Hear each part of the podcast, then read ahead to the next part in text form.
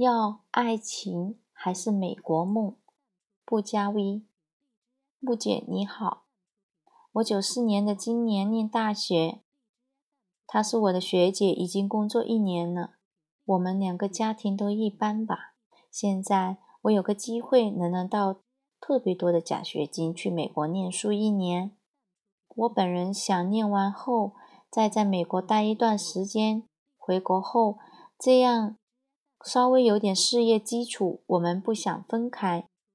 他说：“如果我出国，就必须分手。”他还说：“不想耽误我。”我已经陷入抉择当中，非常苦恼。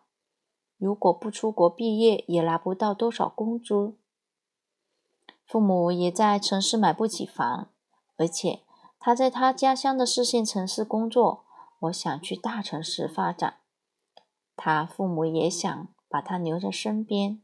如果出国了，我错过了他，我自己非常心痛。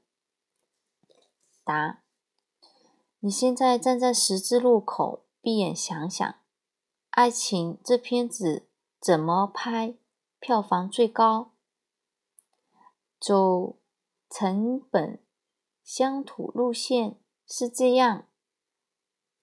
你为了初恋女神。亲爱的学姐放弃了去美国念书的机会，风尘仆仆到四线小城，按他父母的要求努力考公务员，三考而未中，工作也时断时续，囊中羞涩。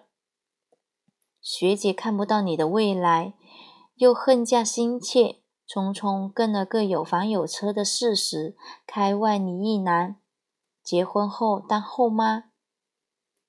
该男花天酒地，脾气暴躁。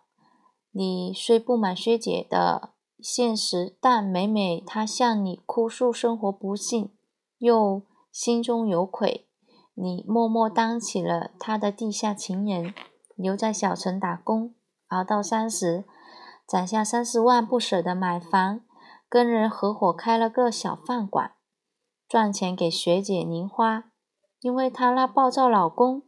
只把她当作免费保姆，免费保姆，在她生娃后变本加厉。一个意外，三年后的春天，学姐怀上了你的孩子。也许是受够了老公的折磨，也许是为了给你一个交代，她选择了出逃。她老公顺藤摸瓜，纠集社会青年抓了。砸了你的小饭馆，你在小城待不下去了，只能带着怀孕的师姐和她跟那个男人的娃，回到了你们上大学的城市。你租房，你打拼，你省吃俭用养一个女人，两个孩子。她吃不了苦时，还会跟你吵架。她依然不是你名正言顺的妻子。你稍有叹气，他就踩上一脚，后悔了吧？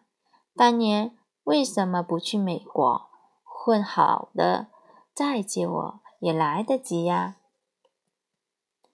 走轻距国际路线是这样：经过几个无眠之夜，在爱情和美国梦之间，你选择了出去闯一闯。学业繁忙的一年。靠着奖学金也可以面包香肠度日。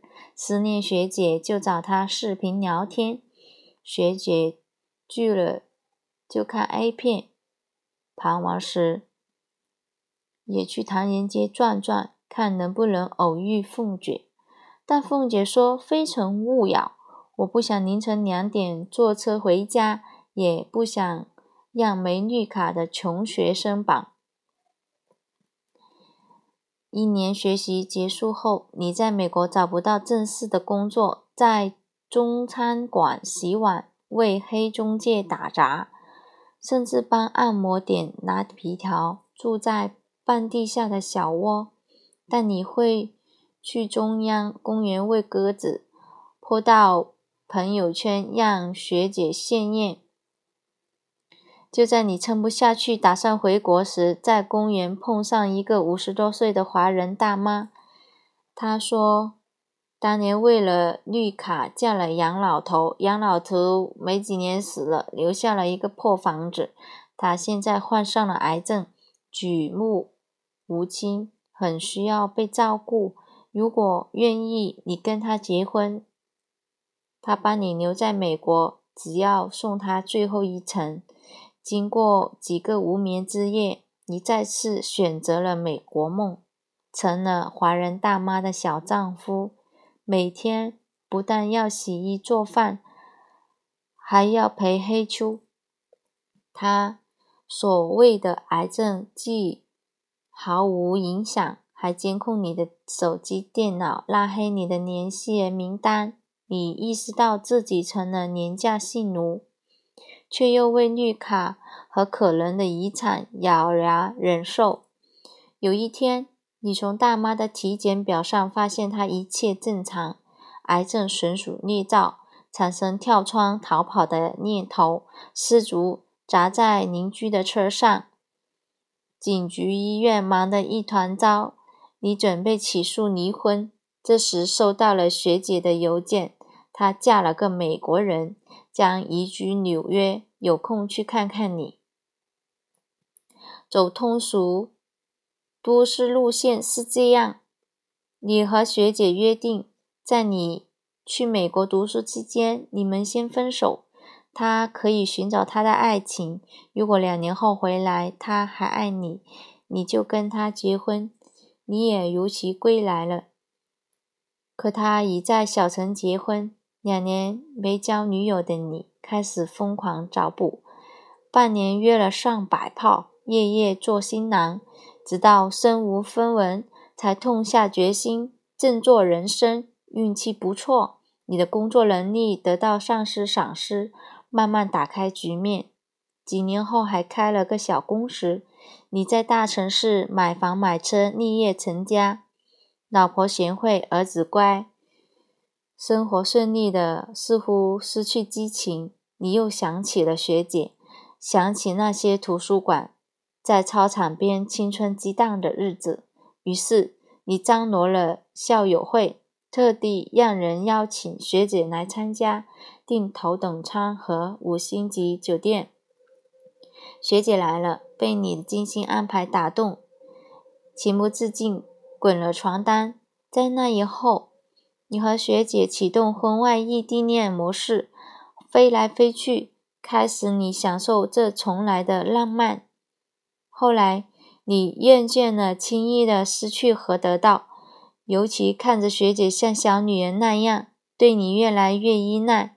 最后一次约会，回到你大学毕业分手的地方，你对学姐说：“你爱上了现在的我，可我只爱过去的你。